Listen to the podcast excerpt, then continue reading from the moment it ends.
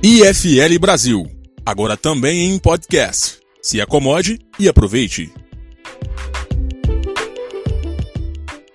Falar de liberalismo me, me empolga, né? Eu eu fui criado, tive a, o privilégio de ser criado com liberdade até demais, né? Quer dizer, eu lembro, eu lembro, por exemplo, com 13 anos de idade, eu tinha uma bicicletinha a motor e queria ir com um primo meu de Juiz de Fora para Cabo Frio e perguntei para o meu pai se podia.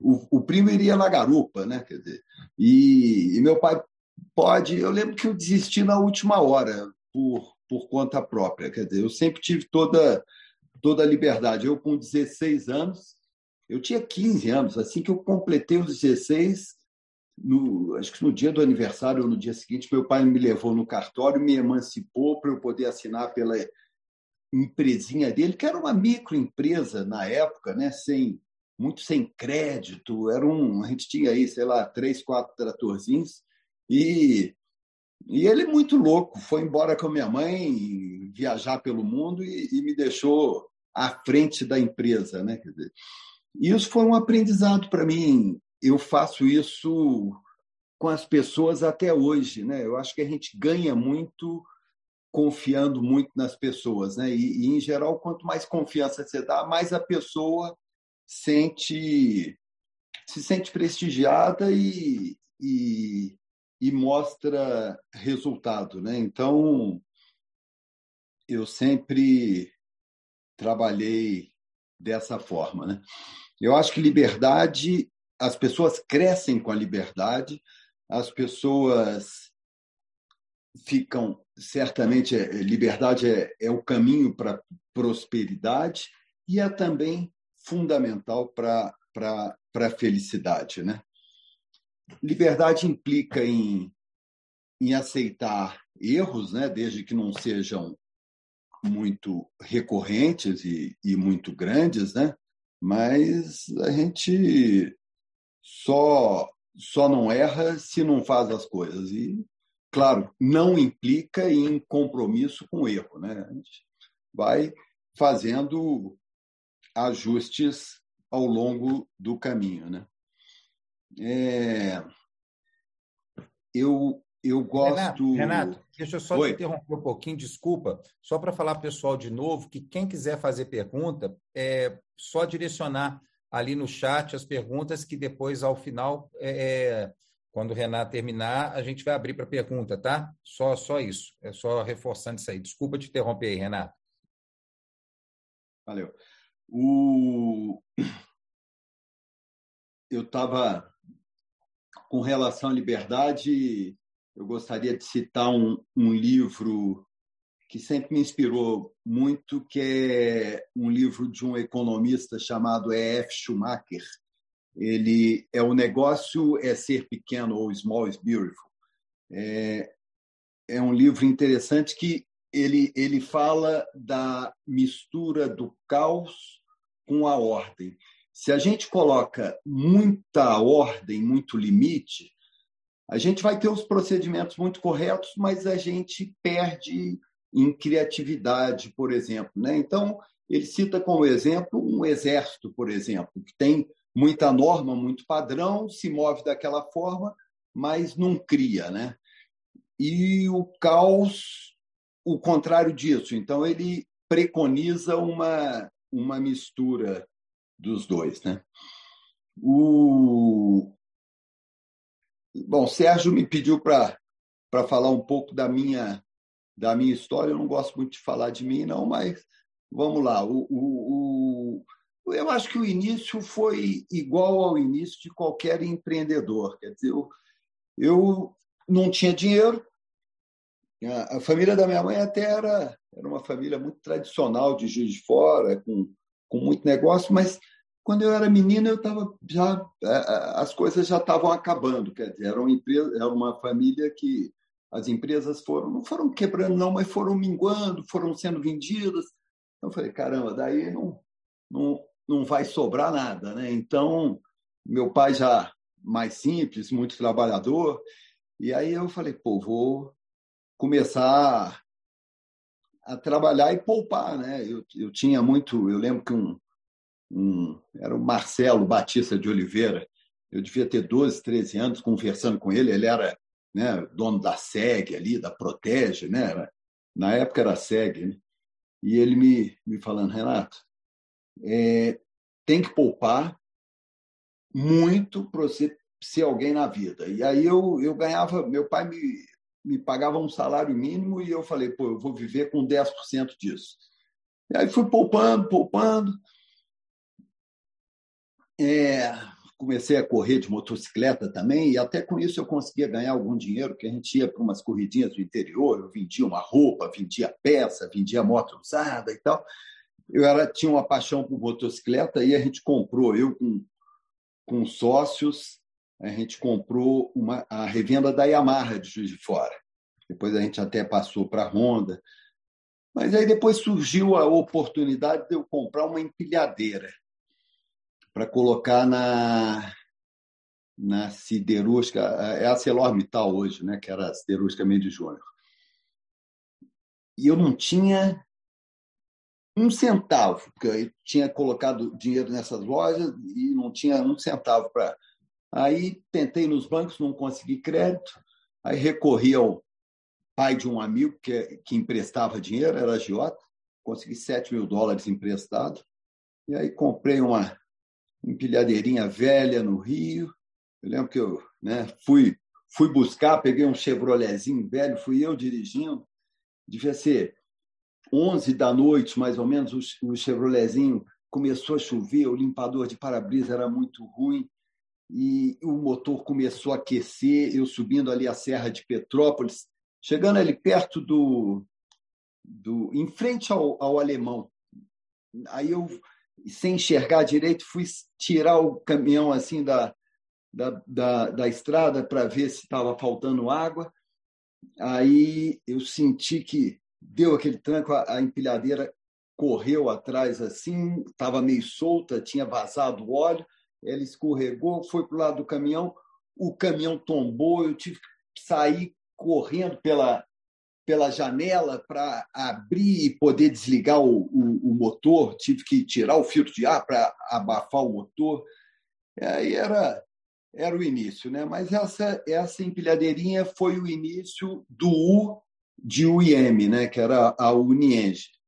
Aí foi sempre aproveitando as oportunidades que tinha, sempre muito endividado.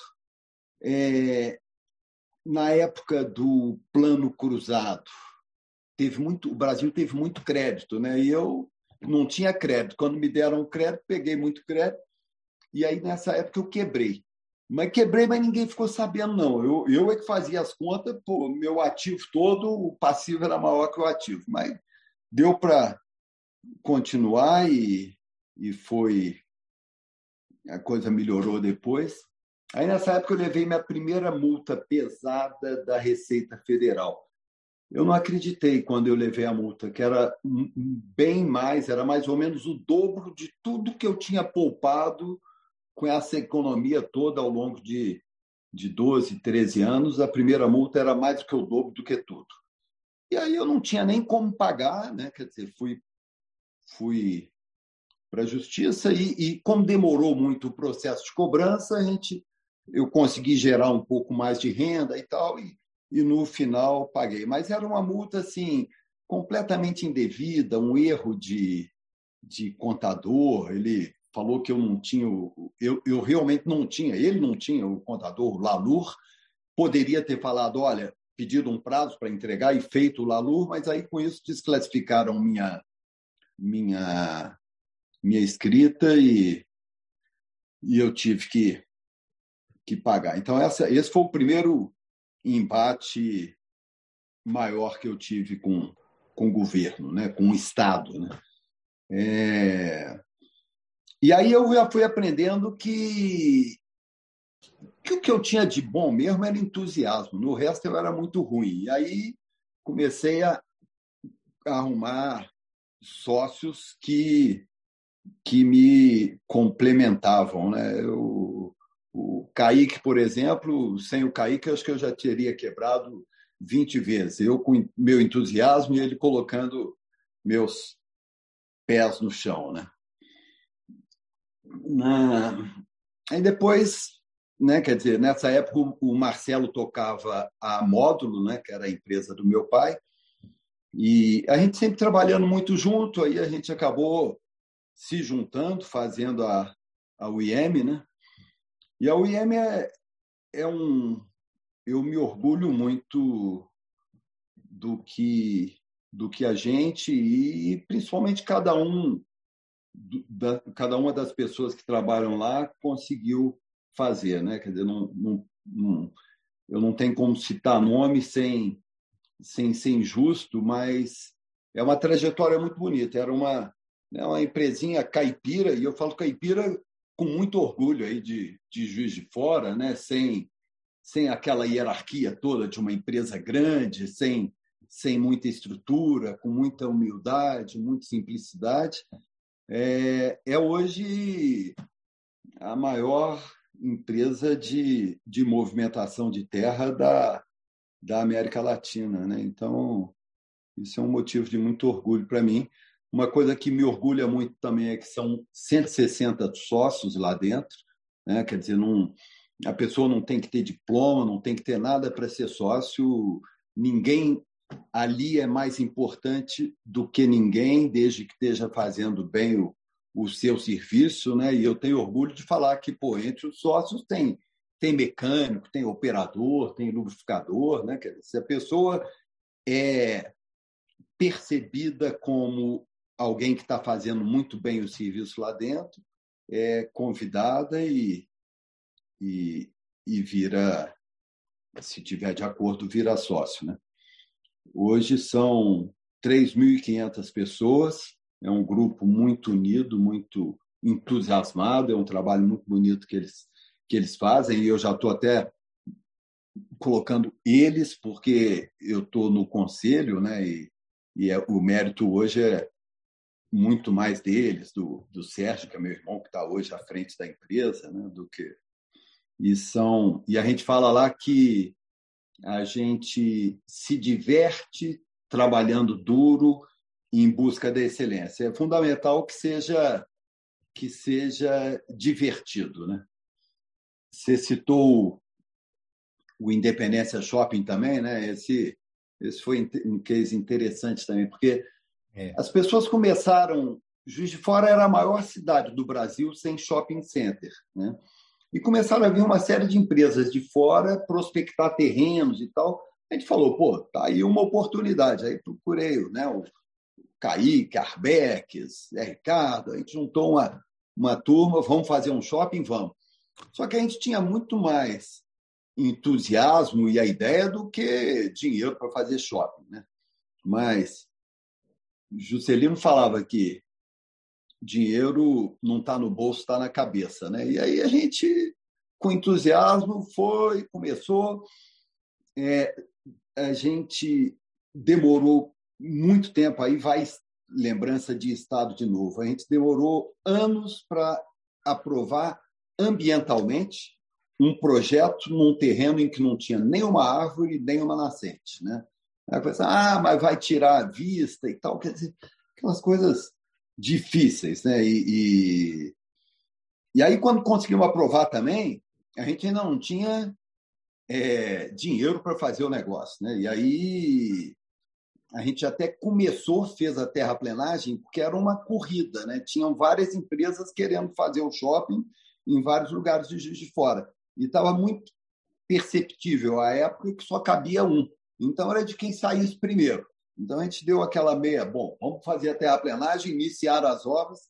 Aí quem é mais antigo lembra que as obras depois ficaram paradas é porque não tinha dinheiro e estava correndo atrás de, de dinheiro para poder fazer. Né? E,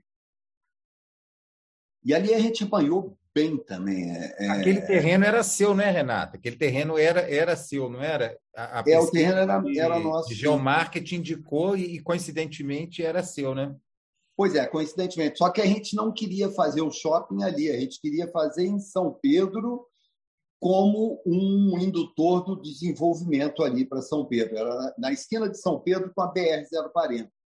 Mas aí as pesquisas indicaram uma, uma área primária muito fraca e deram um pau e falaram que a melhor opção seria aquela, e aí a gente resolveu fazer lá. Né? Mas a gente chegou a ter muito. A gente chegou a ter, num dia, 18 fiscais lá dentro tentando pegar a gente. O pessoal levou um especialista em trabalho escravo para tentar nos pegar. Quer dizer, é uma. A gente, no quantos, final, quando. Quantos fiscais, Renato? Quantos? Chegou a ser 18. Isso, assim, três, quatro dias antes de inaugurar. Então, os lojistas todos, aquela coisa. O lojista, pô, tá o irmão dele pintando parede, tal, não tem carteira assinada, não tem, né, nessas horas. Então, eles viam, pô, e a gente ia ficar muito mal para a gente não inaugurar na data combinada. Né? Então, 18 fiscais, especialistas em trabalho escravo, e, e no final, como não conseguiram pegar quase nada, eles resolveram pegar a gente por terceirizar uma atividade fim, que na época era proibido. Então, eles entraram, a gente fez, a gente criou uma empresa para fazer um shopping center, a gente nunca tinha feito shopping nenhum, nunca tinha construído nada, não tinha nem, né? Mas a gente, aí eles se deram ao trabalho de no Aurélio, a gente falou, a gente criou uma empresa para empreender um shopping center. E no Aurélio, empreender, dentre outras coisas, é construir, poderia ser construir. Então, eles entenderam que a gente tinha que ter construído o shopping nós mesmos, sem nenhuma estrutura, sem nenhuma. A gente contratou a Rotif, que era uma empresa que já tinha feito 14 shopping centers no Brasil. E essa multa eles deram, eu falei, pô, essa é tranquilo que a gente vai ganhar, né? Só que quem julga são eles, né? E perdemos. Né? É... Tem uma uma outra ali no você citou o Parque Sul também. O Parque Sul, quando a gente fez o Parque Sul, a gente procurou a Copasa para a Copasa cuidar da água.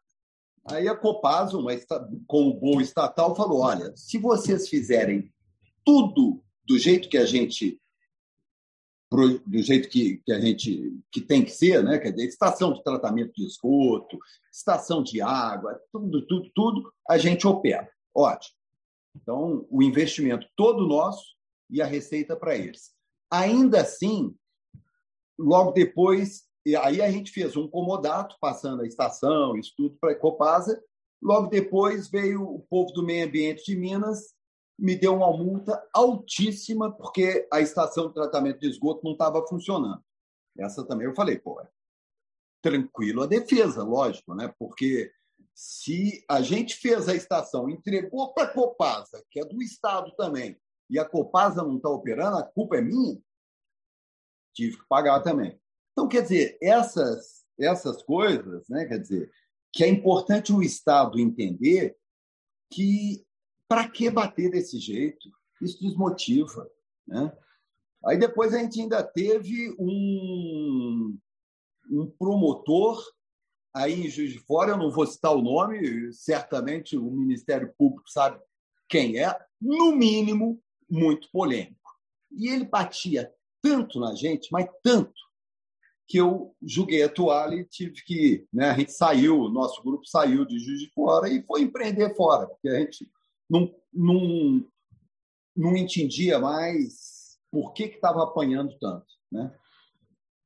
E, e acabou que a gente foi num momento muito bom para o Rio de Janeiro, fomos muito bem recebidos. Então, hoje, eu tenho vontade de fazer uma estátua desse promotor e oferecer para o Ministério Público para colocar em alguma praça aí de Juiz de Fora, eu sou muito grato a ele por ter, ter tirado a gente. Isso ajudou muita gente. É... que mais? Tem outros aí... nomes para fazer estátuas melhor, Renato? Tem hein? outros nomes para fazer estátua melhor. É, mas eu sou tão é. grato, é engraçado como é que a vida dá voltas, né? A gente foi é. num momento bom para o estado do Rio e até esse, a gente, eu, eu nunca tinha empreendido fora, né, com, com empreendimentos imobiliários assim, mas olha, é até um, um, Já tem mais tempo, pode ser que o Juiz de Fora hoje esteja mais receptivo. Mas a gente, pô, fomos para Seropédica, fomos para Caxias, fomos para o Rio de Janeiro, fomos para Jaboatão, ali do lado de Recife, e fomos para Queimados. E em todos esses lugares eu me senti mais bem recebido e mais acolhido do que em Juiz de Fora. É triste dizer isso, eu espero que Juiz de Fora já esteja recebendo melhor o, o, os empreendimentos, as empresas, né? porque é, são as empresas que, que unem pessoas para prestar serviços melhores, para gerar renda, gerar emprego, né? Quer dizer, elas, elas é que geram riqueza, elas são, elas são importantes, né? É, eu, quando falo do Estado, é importante dizer que não é nunca nada pessoal. Quer dizer, a, as pessoas do Estado é uma coisa, eu estou criticando as instituições. Eu, talvez, se fosse um funcionário público, estaria também me atendo estritamente à lei e querendo ser duro com, a, com as empresas.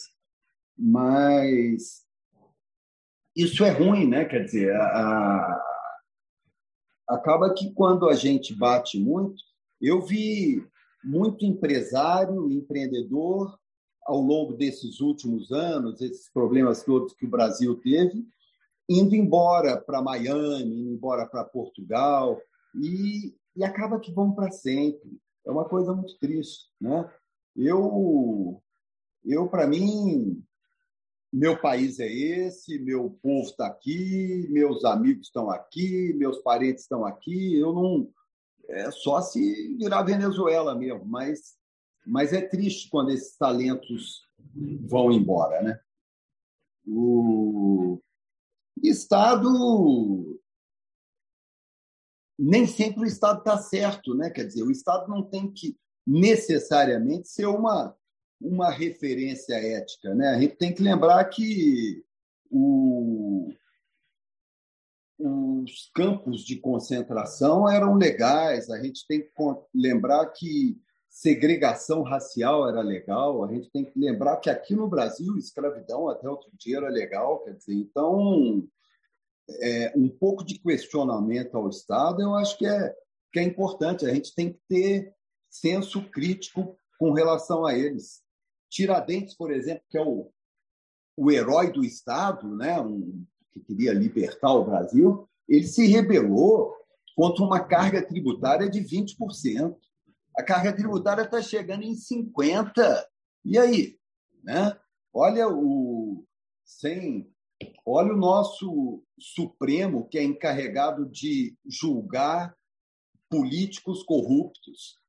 Como é que é? Eu, eu fico tão impressionado com esse Supremo, porque se eu tivesse lá, pô, eu ia um pouquinho de satisfação para a sociedade, eu ia querer dar, eu ia querer julgar um pouco essas pessoas. Né? Aquele Gedel foi pego com 50 milhões no apartamento e fica por isso mesmo. Acabei de ver que ele foi absolvido esses dias. Quer dizer, essas coisas são tristes, né? são meio, meio revoltantes. Né?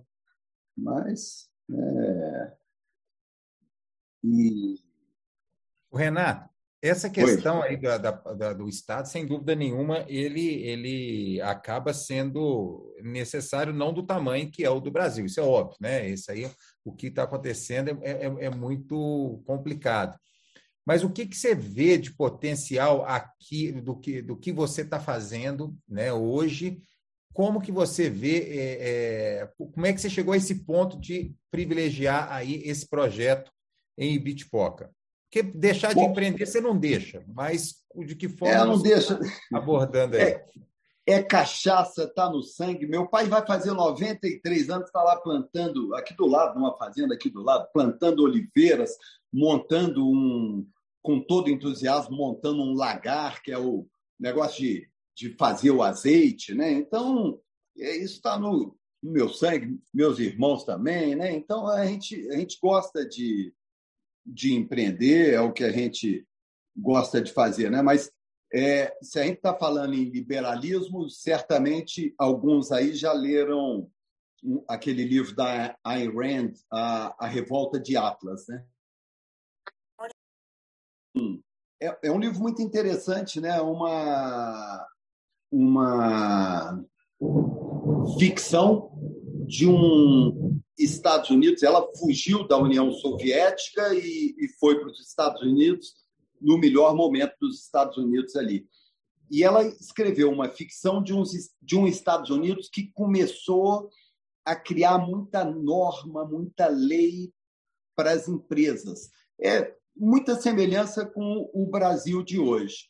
E aí os empreendedores começaram a fugir para um espaço que seria ali no, acho que no Colorado, um, um, um, espaço fictício que as pessoas não tinham como chegar, que se chamava Galt Valley. E eu me sinto meio no meu Galt Valley, né?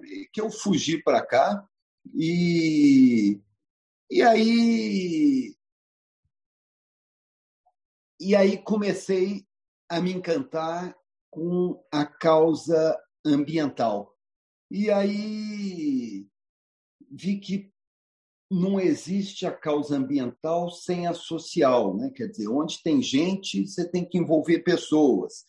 E aí estou aqui nesse desafio de gerar renda nessa região, que é uma região pobre, como a região, o campo de Juiz de Fora, e assim como é o campo em toda a região da Mata Atlântica. Né? A gente tirou a mata 200 anos atrás.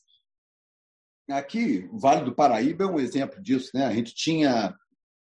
Depois que você tira a mata, você tem um solo muito fértil, que era aquele solo que tinha ali protegido pela mata, né? e aí a gente plantou né, 1850, 1870, você tinha aí o Vale do Paraíba levando o Brasil nas costas com as fazendas de café. Né?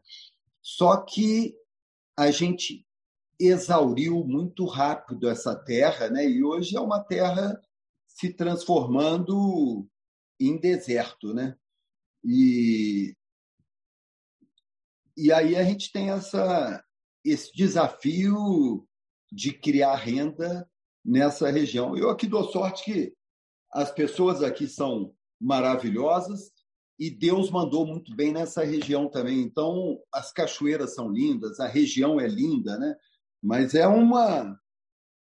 Estamos aqui nesse, nesse desafio, nessa luta, principalmente porque é, a gente está aqui reconstituindo áreas degradadas. A ideia é que 98% da área total seja volte a ser floresta e 2% a gente use para para geração de renda, produção de alimentos orgânicos, essas hospedagem e outras ideias que a gente tiver, né? E eu acho essa causa muito nobre e talvez a maior das causas hoje, a mais importante, porque a gente está fazendo muita bagunça no planeta, né? E o planeta está começando a dar sinais de exaustão. Ontem eu recebi um, um negócio interessante falando que os ambientalistas são muito ruins em branding, porque eles falam em mudanças climáticas. E não é mudança climática, é caos climático. Né? A gente vai ver, perceber isso a cada dia com com mais intensidade. Isso está muito claro, eu tenho lido muito sobre isso e, e é uma, como disse o Al Gore naquele filme dele, uma verdade inconveniente. A gente não quer muito ver isso, não, mas a gente é um caos. Quando eu nasci, eu tô, eu tô com 60 anos, quando eu nasci, nós éramos pouco mais de 3 bilhões de pessoas. Nós estamos indo para 8 bilhões. Quer dizer, não tem bife para todo mundo, né? E a pessoa que acha que come o bife e que o bife dela não tem nada a ver com o fogo da Amazônia, está tudo conectado. Né? Então, isso aqui é o, eu diria que é o meu, meu projeto de vida hoje, né? tentar dar sustentabilidade para um, um projeto regenerativo. Né? É, é difícil a, o equilíbrio econômico do projeto, porque tem uma série de serviços ambientais que a gente presta, mas que ainda não são monetizados, né? como o, o resgate do carbono, a proteção das águas, a proteção da biodiversidade, né? Quer dizer, são valores, mas que a gente ainda não, não consegue traduzir em, em receita financeira, né? Então, estamos aí nesse, né? Nessa, eu, eu hoje os meus vizinhos me, me chamam de louco, né? Por estar plantando árvore e eles têm toda a razão. Para eles não faz sentido nenhum. O, o, o sitiante aí de, da região de Juiz de Fora, por exemplo, para ele não faz sentido plantar árvore, porque plantar árvore é tirar a vaca, né? É diminuir a renda dele, que já é muito pequena. Né? Mas eu acho que se a gente optar no futuro por permanecer nesse planeta, vai fazer todo sentido. Né? E seria muito triste né? mudar para Marte, imagina, sem cachoeira, sem praia, sem nada. Eu acho que esse. Eu sou apaixonado pelo, pelo planeta e eu acho que faz sentido a gente a gente Renato cuidar dele melhor. Oi. Essa, essa colocação que você fez, né, sobre olhar para o meio ambiente, sobre olhar para o social, existe um, uma, uma, uma narrativa muito complicada sobre é como se isso, o liberalismo, ele não, não olhasse para esse lado. Esse, essa, essa eu acho que é uma, é uma, uma fronteira que os liberais têm que conseguir romper, porque ela, ela, é, é, ela não é verdadeira. E você é uma prova disso. Mas como é que você consegue ver, visualizar é, é, o liberalismo é, sendo tão preocupado, tanto com o meio ambiente, a equilibrar isso e, a, e essa parte social? Eu estou falando isso mais é, como um, uma, um posicionamento do sucesso que o liberalismo traz, entendeu? O sucesso, nada conseguiu ser tão mais igual, dar mais igualdade de oportunidade que as pessoas, que o capitalismo e, o, e a liberdade para as pessoas empreenderem. É, e, e, como é que você vê isso, Renato? Você entendeu a minha pergunta, assim, a minha colocação? Entendi muito bem. E eu acho que a, eu, eu citei a Ayn Rand, por exemplo. É, eu tenho certeza que se ela tivesse viva hoje, escrevendo hoje, ela estaria falando muito desse assunto. É uma coisa nova, né? Que tem que. Eu acho que é, que é a maior das causas. Eu, eu não sou. Eu sou mais que liberal, eu sou libertário. Eu, eu acho que o Estado praticamente não deve existir, a não ser alguma defesa, né? Algum, você ter um, um, um, exércitozinho, mas de preferência OTAN, uma coisa assim, porque não precisa uma, uma OTAN da, na América Latina. Né? Eu, eu, eu gosto muito da Costa Rica, por exemplo, que abriu mão de ter exército há muito tempo e, e aplica esse dinheiro em educação, acho que faz muito mais sentido. E eu acho que o Estado, a, a questão ambiental é talvez uma das mais importantes para o Estado. Ele poderia sair, por, na minha opinião, da justiça.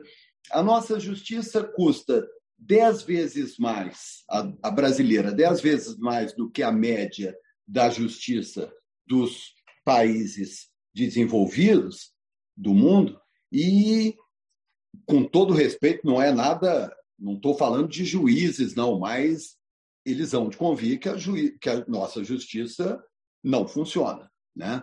A, a nossa segurança, a gente tem aí, eles falam em, em 30 mil mortes violentas, mas eles tiram desse número as pessoas que desaparecem, que são outras 30 mil, né, que você mata e esconde o corpo, você tira as, a, a, da estatística as pessoas que morrem nos, nos, nos hospitais, e, e depois eles não conseguem elucidar 10% desses assassinatos. Então, eu acho que talvez, falando seriamente, sem a polícia ou com, com seguranças privadas, a gente teria resultado muito melhor. Né? Hoje eu vi um, eu recebi um coisa que um amigo, o Ângelo, mandou para mim. Um, é, se você é, confia, se você tem dúvidas sobre privado e público, é, pede uma pizza e ao mesmo tempo chama a polícia para tua casa. Duvido que a pizza não chegue antes, né?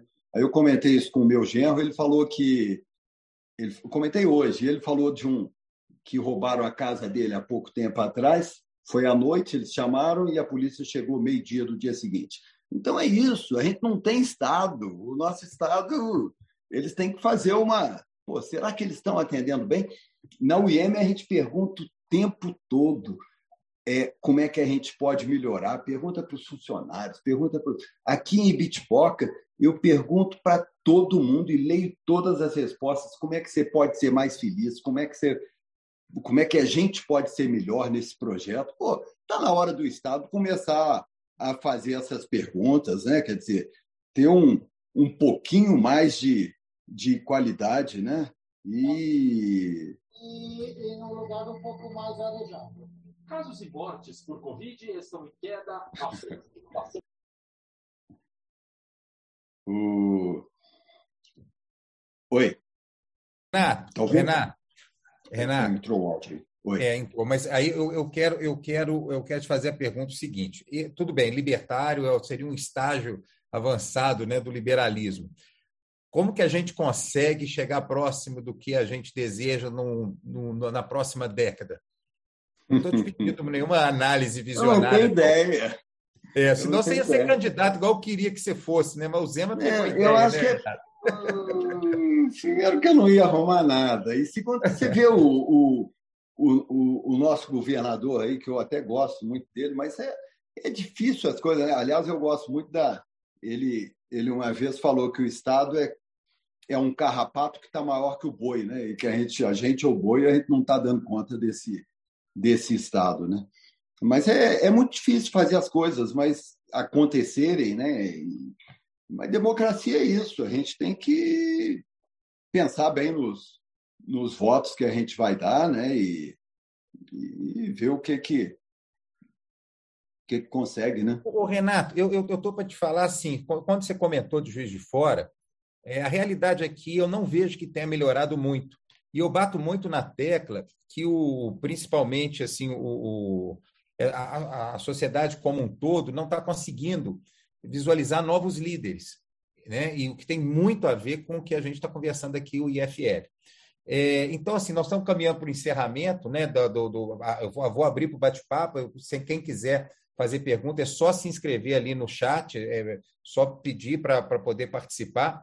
É, a, a, questão, é, eu, eu, vejo muita responsabilidade é, do, do, do, setor empresarial. Eu não sei se eu estou sendo muito duro nessa análise, mas eu, eu vejo que falta uma, uma, uma visão de um posicionamento mais forte com relação a essa parte empreendedora de Juiz de Fora. Eu tenho um caso de, uma, de um cliente meu, eu com a, com a, com a minha agência, né, Renato? É um cliente meu que deixou Juiz de Fora. Ele não era daqui, ele era de Governador Valadares, não aguentou a parte de cartório, não aguentou a parte de, da, da, da aprovação de prefeitura, deixou, perdi um cliente, só para você ter ideia. Né? porque ele não aguentou. Então, é, eu vejo muito que a, a, os empresários têm um papel fundamental e eles estão abrindo mão disso. Você consegue ver é, é, isso também? Assim, eu, ou, eu estou sendo muito duro com a, com, com, com a nossa classe empresarial, Renato? Sérgio, eu não sei. Eu, eu sou um apaixonado por Juiz de Fora, torço muito por Juiz de Fora. Eu considero que eu estou em Juiz de Fora, porque Bitpoca né, é parte da, da nossa grande Juiz de Fora aqui. Eu, eu também, gente... eu amo Juiz de Fora, você sabe disso. É. Nós estamos juntos. É. Por todos que estão aqui, nós amamos mesmo. E, e a meninada nova que está aí, que está com gás, eu acho que o conselho que eu dou é sonhar grande, tentar, no caso de Juiz de Fora, tentar resgatar aquela Juiz de Fora que foi a Manchester Mineira, né? que já foi uma, uma referência para o Brasil. Né? A gente tem muita gente boa, muita gente competente. Aliás, a, a UIM está aí e, e, e, tem juiz forano no Brasil inteiro dando, dando um show, né? Então eu, eu, eu acho isso. A gente tem que sonhar grande, tem que acreditar, tem que, tem que ter entusiasmo, né? E, e sucesso sucesso é ser feliz antes de tudo, né? Quer dizer, você pode. Não, não precisa. Né, quer dizer, o dinheiro é, é um detalhe, dinheiro é consequência consequ... de. Isso, dinheiro é consequência. De trabalho, de, de que seja consequência de paixão pela excelência, né? E que essa paixão pela excelência contagie as pessoas do setor público, porque não tem essa coisa de direita, de esquerda, estamos todos juntos, né? Quer dizer, a gente tem que estar juntos, de mãos dadas, torcendo pela. Para que se faça o certo, né, Renato? Para que se faça o certo. O que todo mundo quer é a mesma coisa: poder Exatamente. andar na rua com segurança, não, não ver lixo na rua, ver educação, ver menos desigualdade, menos miséria, e para isso a gente tem que gerar renda, né? E o protagonismo tem que ser do indivíduo. Não adianta é, as pessoas em geral querem o Estado como protagonista, porque o Estado tem um canto muito sedutor, né? Quer dizer, as pessoas querem estar no útero da mãe e o Estado promete isso. Só que o Estado não vai entregar, né? Então, não vamos esperar muito dele, não. Ele é importante como coadjuvante dos indivíduos, né? na, minha, na minha humilde opinião. Né? Renato, excelente. Eu vou abrir para perguntas, só quero resgatar aqui, é, aqui as pessoas podem é, acionar aqui no, no chat, né? Quem quiser fazer a pergunta. A Valéria quer fazer. Eu vou abrir para ela daqui a pouquinho. Prepara aí, Valéria, por favor. E antes, antes dela falar, falando que aqui no chat eu já deixei o link para as pessoas interessadas em participar do, do, do IFL Juiz de Fora poder é, ter um link para o WhatsApp. Então, é, é, eu, eu, quem quiser se interessar já está aqui no, WhatsApp, no, no, no, chat. Eu vou colocar de novo para vocês poderem copiar. Já voltou o WhatsApp. E outra coisa importante é o seguinte: é, quem quiser fazer pergunta, põe no, põe, no, põe, põe no chat e vai ter a participação. E o IFL, vocês entrarem no site para poder fazer, é, para poder conhecer mais sobre o IFL, é só entrar no iflbrasil.com.br. O Instagram também tem, arroba iflbrasil, tem lá no Instagram. E, Renato, eu vou abrir para a Valéria fazer uma pergunta, e quem quiser fazer mais, é só acionar aqui. Valéria, você está aí? Fica à vontade. Serginho, está me ouvindo? Estamos. Tá. Boa noite a todos, boa noite, Renato. Eu gostaria de saber o que você acha do empreendedor alinhar as operações de negócios ao Pacto Global, que é uma questão que a gente tem discutido muito, e do, se você acha realmente que isso pode gerar um ambiente de negócios mais diverso, mais inclusivo, mais justo. Eu acho que tem dúvida. Como, como eu tinha acabado de falar, né? o, o a gente. Eu acho que, no mínimo, a gente tentar chegar mais próximo da igualdade de oportunidades. Né? É, eu, por exemplo, me considero um, um privilegiado porque tive acesso à educação, né? quer dizer, a, a, até até universidade, por exemplo. Eu, eu estudei aí na, na Universidade Federal de Juiz de Fora e me senti até um pouco constrangido na época pelo fato de não pagar, né? Quer dizer, o mundo inteiro paga por universidade, né? Eu acho que o, o, o aluno carente que tenha direito a crédito, né? Mas eu, por exemplo, é, não, não paguei por essa educação e, e, e acho que né, a gente tem sim que, que tentar retribuir. Como eu falei, o, na UIM a gente tem, e eu tenho muito orgulho disso, a gente tem 160 sócios, eventualmente um operador de máquinas, uma coisa assim, que põe ali a poupança dele e, e aí, com isso, a gente diminui um pouco o conflito capital e trabalho, né? porque ele passa para o lado do, do, do patrão. Né? Eu acho que é, a, as ações das empresas, eu vejo a cada hora mais as empresas, esse, essa coisa do ESG, por exemplo, está tá crescendo muito. Né? A cada hora mais, por exemplo, a, Eu vi esses dias que a Vale está querendo vender a mina de carvão que ela tem em Moçambique, porque ela não quer estar tá nesse business sujo, né? E, e, as, e, e os investidores estão tirando dinheiro desses, dessas, dessas empresas que não são muito alinhadas com, com essa agenda nova que a gente está tendo que, que enfrentar aí. O ESG, né, Renato? Exato. O Maquerley, Maquerley, você quer fazer a pergunta aqui? Fica à vontade para você fazer a pergunta para o Renato.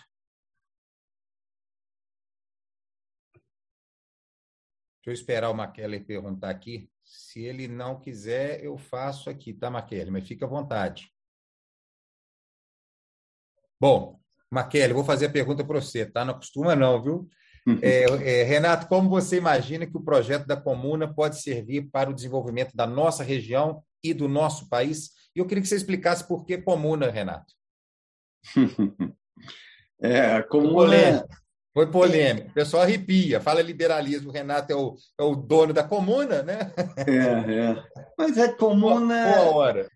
É, eu, eu, é, como eu falei, eu, Valéria, por exemplo, o Maquele conhece aqui, a Valéria está convidada para visitar aqui. A gente tem, por exemplo, é comuna porque é sobre pessoas, né? É comuna, na verdade, o comunismo se apropriou desse nome comuna, que era né, uma, uma pequena vila na Europa, né? chama comuna, então é, é, é por aí, é porque é sobre pessoas, né? O foco é nas pessoas, o que não quer dizer que a casa dessas pessoas não seja importante, daí o, o foco grande nesse projeto de rewilding, né? Mas respondendo ao McKerley, se, se e quando a gente conseguir que esse projeto seja sustentável, esse projeto é meio que, como é 98% rewilding, né? quer dizer, trazer o selvagem de volta, é, é um, é um desafio à sustentabilidade econômica. Mas se a gente consegue a sustentabilidade econômica de um projeto de rewilding, ele pode ser é, multiplicado por toda a nossa região, por toda a região da Mata Atlântica, é uma coisa que está acontecendo no planeta. É, lugares com, em que o campo está muito esgotado e produzindo muito pouco, às vezes não faz sentido continuar produzindo. Faz mais sentido trazer o selvagem de volta e proteger o planeta, trazer as florestas de volta, resgatando carbono e tudo. Né? Mas, como eu falei antes, é, é, essas coisas ainda não são monetizadas. Então, a gente está fazendo, mas ainda não tem retorno econômico. Né? Mas eu acho que vai fazer sentido essas eu chamo de fazendas regenerativas ou hospitais do planeta, né? Quer dizer, a gente cuida da gente, né? A gente tem hospitais para cuidar da gente, mas não tem hospitais para cuidar do planeta. Para tem uma frase que eu gosto muito da Wangari Maathai, que é uma africana. Ela já faleceu, ela foi até Nobel. E, e ela fala que nós estamos aqui para assistir ao planeta, para cuidar das suas feridas e, no processo, curar a nós mesmos. Né?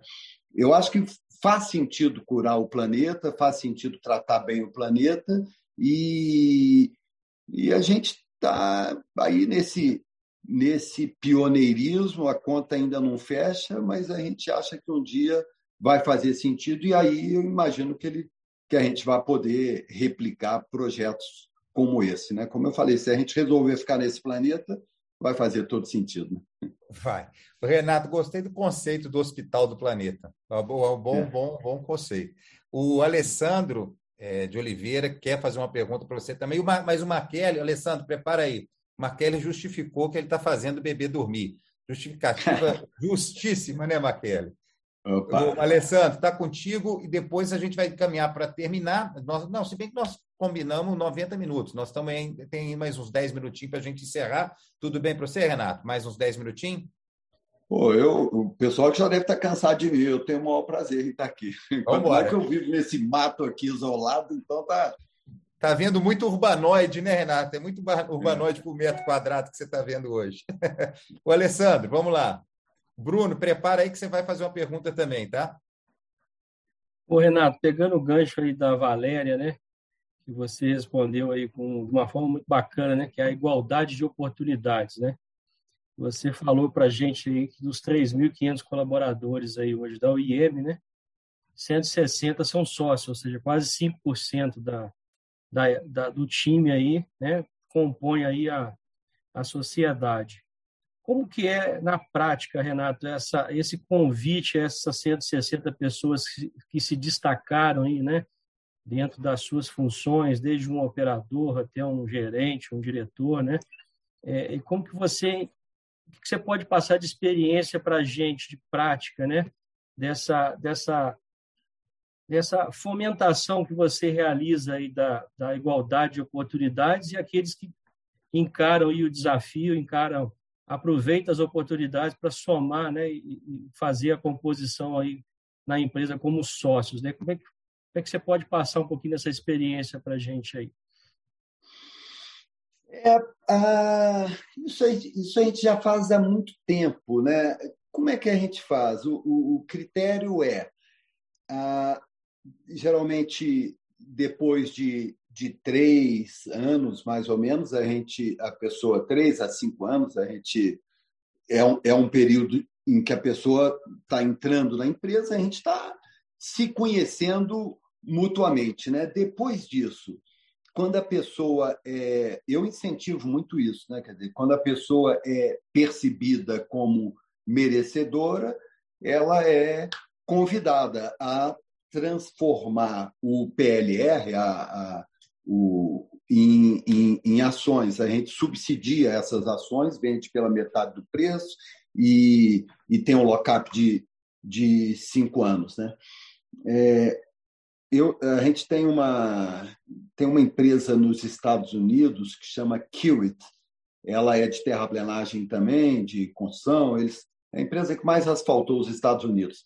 Essa empresa é um, um show, é uma referência para mim. Ela tem mais de 100 anos, o, o dono morreu há mais de 40 e, e é dos funcionários, né? E, e é uma empresa, é um show de empresa. E assim, nessa empresa, 30% das pessoas são sócias, né? Então, eu gostaria muito de, de crescer esse, esse número, né? Vou o tempo todo nas operações, falo com as pessoas, gente, vamos comprar ação, eu quero. E eu falo, é, a UIM é uma empresa familiar sem muita sucessão até então. E para mim é uma família, eles são da família, as pessoas que estão lá são da família, e eu fico muito feliz quando eu vendo ações para eles. Né? Eu acho que eles são os grandes merecedores dessas ações. E eles falam, o americano fala skin in the game, né? Porque aí o dinheiro dele está no jogo, ele, ele acaba se comprometendo mais. Eu acho que parte do sucesso da UIM se deve, se deve a isso. Né? Se você perguntar para o seu advogado, para os seus consultores se você deve fazer isso, todo mundo vai falar que não, que é muito risco, né? faz que funciona. Bacana, obrigado, Renato. O Renato, Bruno Martins quer fazer uma pergunta e depois a Laide também. Eu vou abrir para a Laide. Bruno, preparado aí para fazer a pergunta para o nosso querido Renato? Preparadíssimo, Sérgio. Manda bala aí. Primeiramente, obrigado pela oportunidade, obrigado, Renato, pela, pela palestra, né? Acho que foi por uma aula. Sérgio, muito obrigado. Renato, é,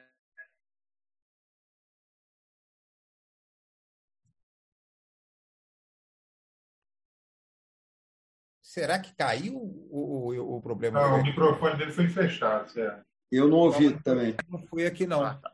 tá ouvindo agora? Bruno, você está aí? Tô aqui, tá ouvindo? Olha lá, voltou, voltou. Fechou não fechou o microfone, não. Você ficou emocionado. Foi, foi emoção. Olha lá. Não, é, primeiro eu estava agradecendo o Renato pela. Censura pela do aula, STF, né? não. Não foi censura do STF, não, viu? É, tudo bom. Aqui é, é, é o local da liberdade, estamos na liberdade. Claro. É, mas a ideia, Renato, era na página comum ali você trabalha muito com, com a questão ambiental, né? Acho que até mesmo reintrodução de algumas espécies, pelo que eu já, já li. E essa parte ambiental é uma coisa que o Estado tá, tá no cangote em cima, né? Acho que você teve 18 fiscais ali no, no shopping, acho que talvez essa parte ambiental talvez possa ter, ser até maior. É, a minha questão é a seguinte: hoje a gente passa por, até por essa questão do, do ESG, né, uma preocupação muito forte com o ambiente, com o ambiente sobretudo matriz energética. E aí eu queria ter uma ideia da sua visão sobre se isso de fato é algo que, que o mundo todo consegue, né, vai conseguir absorver isso, transformar a matriz energética em algo ESG. A gente está vendo aí uma, uma crise energética em termos de, de todas as proporções, aumento de preço, fornecimento. É, se você acha que isso é realmente algo que é possível fazer, principalmente com o Estado da forma como está hoje, se é, é viável esse projeto ESG de forma global. Né? É, como a gente tem muito Estado na economia, eu acho que passa muito, infelizmente passa muito pelo Estado. Né? Quer dizer, você, é, para aprovar uma, uma hidrelétrica, você demora muito tempo. Para aprovar, para fazer uma, uma usina fotovoltaica, você depende de conexões com a CEMIG, que às vezes demora anos para conseguir as licenças. Né? Então, eu acho que passa muito por isso. Eu, por paradoxal que seja, eu acho que eu saí de. Eu desisti de empreender fora de Bitpoca, empreendimentos novos, eu não, não me meto mais com nada, principalmente pelo desgaste que eu tive com o povo do meio ambiente. Eu acho que falta bom senso. Né? Hoje a gente tem um mundo de termoelétricas acabando com a nossa atmosfera, né? Estão todas elas ligadas ao máximo, julgando óleo diesel, julgando carbono, e você continua com muita dificuldade para aprovar projetos de geração de energia, por exemplo, o fotovoltaico, né? Eu, há uns tempos atrás, nesse congresso que teve do Novo, eu não tenho ligação nenhuma com o Zema, mas nesse congresso que teve do Novo aí em Juiz de Fora, há uns dois anos, sei lá, eu tive com ele, e falei, pô, governador, por que, que não põe o, na conta de luz da CEMIG a opção de comprar energia limpa, como a gente tem na Europa, como a gente tem nos Estados Unidos? Isso geraria um mundo de empregos verdes aí no, no norte de Minas, né? E, e eu seria um, e, e que, que 10% das pessoas pudessem se dar ao luxo de pagar um pouco mais para ter a, a consciência tranquila de estar tá consumindo uma energia mais legal. Pô, isso seria uma revolução aqui no. E ele, é, vamos fazer isso sim e tal, até anunciou isso aí. Mas é, o Estado é lento, né? As coisas não acontecem no ritmo que a gente quer, né? Então, o direito é um, público é, um é, ele é muito amarrado. O direito público é muito amarrado. Eu, eu, eu, sofri, eu entendi muito isso, Renato, quando a gente fez a, o protocolo JF é um outro papo, é uma outra conversa, mas deu para entender como que o Estado amarra a, a, a, o que precisa ser ágil. É incrível, como é lento. É. Isso tem que e um problema, um problema maior, eu sou muito pelo empoderamento da vila, empoderamento da cidade também, né? Quer dizer, ter é, o slogan aí até desse governo, né? Que eu não sei se está acontecendo, mas o, o, menos Brasília e, e mais Brasil, mais a vila, né? Quer dizer, tem muita coisa que poderia ser atribuição das cidades e que funcionaria muito melhor. Né? O Renato, a última pergunta aqui é da Laide, ela pediu para eu fazer, que ela está com problema na conexão. É, Laide é professora do, do Estado. É, a pergunta é como um ambiente totalmente de esquerda, da, que é a área da educação, é, como conscientizar os adolescentes que o empreendedor não é um carrasco nazista? Qual a sugestão de implantar um trabalho sério de conscientização com esses jovens que são contaminados pela quase totalidade da minha equipe? É, é, essa aí, acho, acho que eu vou devolver a pergunta para ela, porque eu também estou querendo achar esse, esse caminho. É, é complicado. Há pouco tempo, até meu filho falou de um, um filósofo americano aí que falou que a cabeça da gente é como o, o óvulo da mulher, que quando entra o primeiro espermatozoide, ele se fecha totalmente aos outros, né? E a gente é assim com as ideias, né? A gente é difícil a gente ter, fazer esse exercício de ter a cabeça aberta, de, de aceitar outras ideias. Né? Eu, eu também já fui comunista, porque minha mãe, é minha mãe é comunista até hoje, Lula livre, jura que o Lula não teve nada a ver com corrupção e tal, e ela, ela tem essa convicção, né? quer dizer, é, o, é difícil mesmo mudar a cabeça, tá, tá disposto a abrir mão de todas as suas convicções por uma coisa diferente, né? E aí eu, como eu falei, eu já fui comunista, mas gente, comunismo foram 60 tentativas depois do Marx, né? Porque outro dia eu estava lendo, já teve muita tentativa antes dele também. E, e dessas 60, você não pode falar, ah, teve uma ou outra, foram 60 desastres, né? E a gente está. Eu tive na Venezuela há pouco tempo, eu tive na Coreia do Norte, eu tive duas vezes em Cuba. Eu mandei a minha mãe para a Coreia do Norte e não tem jeito, ela voltou, e sabe, porque eu, eu, eu fiquei tão impressionado com a, com a tristeza das pessoas na Coreia do Norte, com, com a pobreza. Eu fui no inverno, não tinha calefação em lugar nenhum, aquelas pessoas todas de, de lábio roxo, de, e a minha mãe foi e, e viu que está todo mundo feliz. Então, é difícil mudar a cabeça. É, se ela tiver se ela tiver essa forma e, e, e aí é, é isso universidade formando e ensinando que é isso né e, e que o empreendedor é, é responsável pela né pela miséria pela pobreza é o, é o que se é ensinado e se assim parece para as pessoas, é mais ou menos isso mesmo, é difícil. Não, mas essa luta lá aí de Renato, é, é por isso que o IFL está existindo. A gente tem que mudar isso aos poucos, vai ser dia, dia a dia, vai ser é, grão a grão, plantando, é como se plantasse árvore e deixar ela crescer. Mas isso tem que regar, tem que ser todo santo dia, porque senão é. É, a, a narrativa vence. É um, é um Já perigo. que a, a Laide é da área de ensino, o, o Laide, a, a, a, nossa ideia aqui com o Ibitpoca, qual é? é? Eu também não quero, é um projeto grande que eu não quero passar para os filhos. Então, a ideia é, no futuro, fazer um, um IPO. É, eu já pensei até no passado em doar isso para o Estado. Depois eu falei, pô, para o Estado não. Então, não, a ideia não, é, não. é Pois é, porque aí é, é paralisar tudo que está acontecendo aqui, esse momento legal daqui. Então, a ideia é fazer um IPO, vender as ações pulverizados, máximo 2% para cada um, priorizando as pessoas daqui, que trabalham aqui, para que eles ponham a poupança aqui na hora em que isso aqui virar viável economicamente, e vai virar com o apoio deles, né? quer dizer, as pessoas daqui são maravilhosas, muito competentes, e a gente vai transformar esse sonho em realidade. E a receita disso vai para uma fundação que vai tocar a educação socioambiental aqui na região. E exato isso, o, o nosso projeto aqui, é, ele não funcionaria se ele é muito multidisciplinar. Então, a gente já tem uma série de empreendedores locais e a gente quer aumentar isso e, e focar muito na educação socioambiental, em trazer. A, a, a, gente é caipira do interior, mas o sonho é grande. A ideia é ser um, uma Davos da restauração planetária, da regeneração do planeta. Por que não?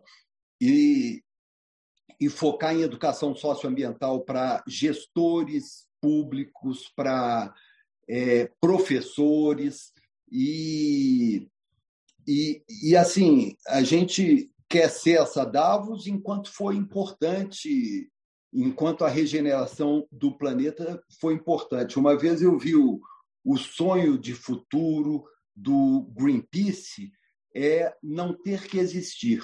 E é mais ou menos isso que a gente quer. Quer dizer, a gente está nessa luta porque ela é necessária hoje mas a gente torce para daqui a pouco ela não ser. A gente não tem que falar em, em cuidar do planeta. Cuidar do planeta ser uma coisa muito óbvia que todos nós fazemos. Né?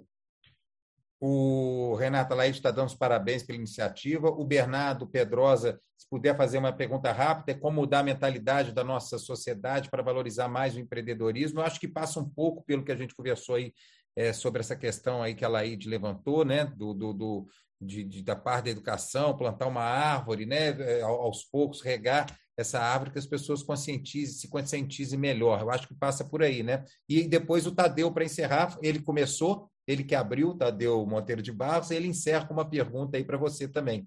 Né? Mas o Bernardo só colocou isso, né? É, como mudar a mentalidade da nossa sociedade para valorizar o empreendedorismo. É, eu, eu, eu posso falar, Renato? Posso, posso dar uma pitaco é, Eu acho que você fala melhor do que eu, se você está na frente do não, Não, não, não, mas não é isso, não. É, é, é, é, a liberdade mesmo, é a liberdade do indivíduo, a liberdade de empreender, o Estado tirar, tirar as amarras, é o Estado tirar essas âncoras que prende a gente. A partir do momento que a pessoa tem liberdade para empreender, vê, o, vê os Estados Unidos, que é o Estado mais forte do que os Estados Unidos no mundo, né? E a liberdade para você empreender lá é gigante. Vai lá ver alguém que foi para lá por causa da, da, da, da, da lei trabalhista, alguém americano veio para cá pegar a lei trabalhista? Não veio. Então, assim, é um, é um nonsense, é um nonsense, assim, é doentio mesmo. É quando você, você não pode negociar um vale combustível porque senão ele vai incorporar no salário, sabe? No, no, no novo empreendimento que eu estou fazendo. Não pode, é uma coisa de louco isso. Então, assim, quando eu estou respondendo pelo Renato, mas se o Renato não concordar comigo, tá Bernardo, briga não. Mas é, é, é, é, o Estado sair, quanto mais o Estado sair, as pessoas vão ver que o, o indivíduo, a liberdade para empreender, ela vai acontecer. E o Estado tem que atuar, porque o Brasil realmente é muito desigual, onde a iniciativa privada não chega. Então, é nisso que eu acho que a gente tem que acreditar, investir, cuidar das nossas crianças, fazer o IFL jovem também, tá, Renato? Tem o IFL de 14 a 18 anos. Eu estou colocando meus moleques aqui também para animar, sabe? Então, é isso eu acho. Mas, mas a resposta é sua, você que é o convidado, eu que me atrevi aqui. Muito bem respondido. Isso aí. E Tadeu, então tá, viu, Bernardo? Eu, eu, eu, ajudei o Renato um pouquinho ali, mas não precisava, não. É, mas é porque isso me indigna mesmo. Quando você der liberdade, o Brasil decola. Tadeu, encerra aí a última pergunta aí para a gente cumprir o tempo regulamentar. Que cinco minutos de acréscimo está valendo, porque a gente começou mais ou menos cinco minutos atrasado, então nós estamos dentro do tempo regulamentar. O IFL Brasil não vai nos punir por isso. Tadeu, manda ver. É, Renato, primeiramente, obrigado por doar o seu tempo e fazer essa explanação aí bem bacana para a gente, né? bem condizente com o que a gente acredita e quer com essa, essa, essa iniciativa de trazer o IFL para o.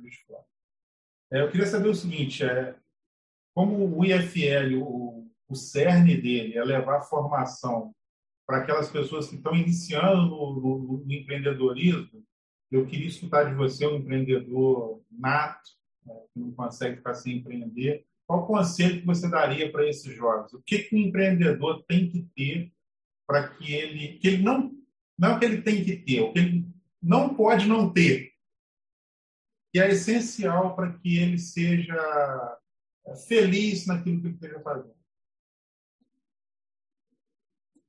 É, Tadeu, o...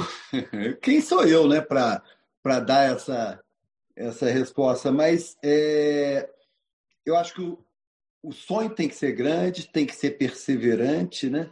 E o, o mais importante é, é gostar de gente, é cuidar das pessoas, é, é, é unir as pessoas, né? Eu acho que o foco tem que ser as pessoas, né?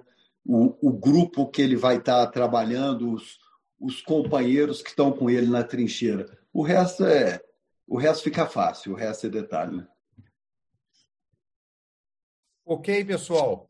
Renato, muito obrigado. Eu, eu tenho o prazer de conhecer o Renato, não sei nem quanto tempo, mas um dos primeiros trabalhos é. que eu fiz para a minha empresa foi com o Renato.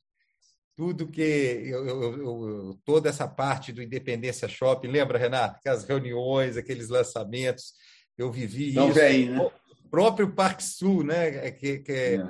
é aquela marca, a primeira marca que está lá no, no, no, no na, naquele passeio, é a marca que a gente desenvolveu é. com o senhor Martins, né? com Guilherme é, Ventura. É. Guilherme Ventura, que foi o que me apresentou a você. Então, fizemos livros e Bitpock, etc. Eu, eu, eu tenho só para é, dizer que realmente tudo que a gente tem de inspiração, tudo que a gente consegue é, é, ver de bom no, no, no, Renato, sem rasgação de seda, né, Renato? É, é uma coisa que todo mundo sabe disso. O, a sua capacidade de transformar é realmente inspiradora. Mas mais do que isso, é, o Renato está aqui por causa do IFL. O, o, Instituto de Formação de Líderes, ele vai começar em Juiz de Fora. Esse é o primeiro evento. Para quem pegou aí no meio do caminho, eu estou repetindo essa informação, porque ela é importante. Tem uma música do Milton, Renato, que ele fala, né? Quando o show terminar, leve para casa, não deixe que ele morre por aqui.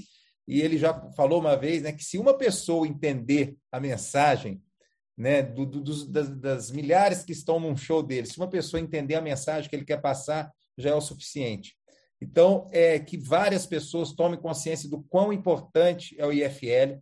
Quem não conhece ou quem não entendeu meio propósito, é, entra no grupo do WhatsApp, que está aqui no chat. É, o IFL Brasil também tem o canal, o, o arroba IFL Brasil, porque nós temos que unir forças para transformar o Brasil. E o Renato falou uma coisa muito interessante ali no meio do que ele, do que ele explanou. É, não tem direita, não tem esquerda, tem o que funciona. A gente tem que é, lutar pelo que funciona, porque a gente acha que é o certo. E quando a gente vê que funciona, a tendência de ser o certo, ela realmente deixa a gente com clareza no que a gente deve fazer. Então, eu peço a vocês para multiplicar esse conceito, essa ideia, esse tempo preciosíssimo do Renato com a gente não foi em vão e não será. Eu tenho certeza que várias pessoas entrarão nessa, principalmente também os mais jovens, porque a gente precisa mudar. E aquele óvulo ali fecundado, Renato, a hum. gente tem jeito de mudar porque ele cresce e ainda tem, tem o poder, a liberdade de decidir quem ele quer ser. Então é por isso que a gente acredita no ser humano, a gente acredita nas pessoas. Eu sei muito bem que o Kaique várias vezes já segurou você valorizar ainda mais o serviço das pessoas, mas eu sei que um dos motivos do sucesso é você valorizar o trabalho intelectual, o trabalho que é intangível. E é isso que o IFL faz e é isso que vai transformar o Brasil. Né? Tamo junto, muito obrigado, Renato. Até a próxima. Fiquem ligados para o próximo evento, que a gente vai ser difícil superar esse mas nós vamos com certeza trabalhar que seja tão bom quanto. Muito obrigado, gente. Boa noite a todo mundo e encerramos por aqui. Obrigado, Renato. Fica com Deus. Obrigado.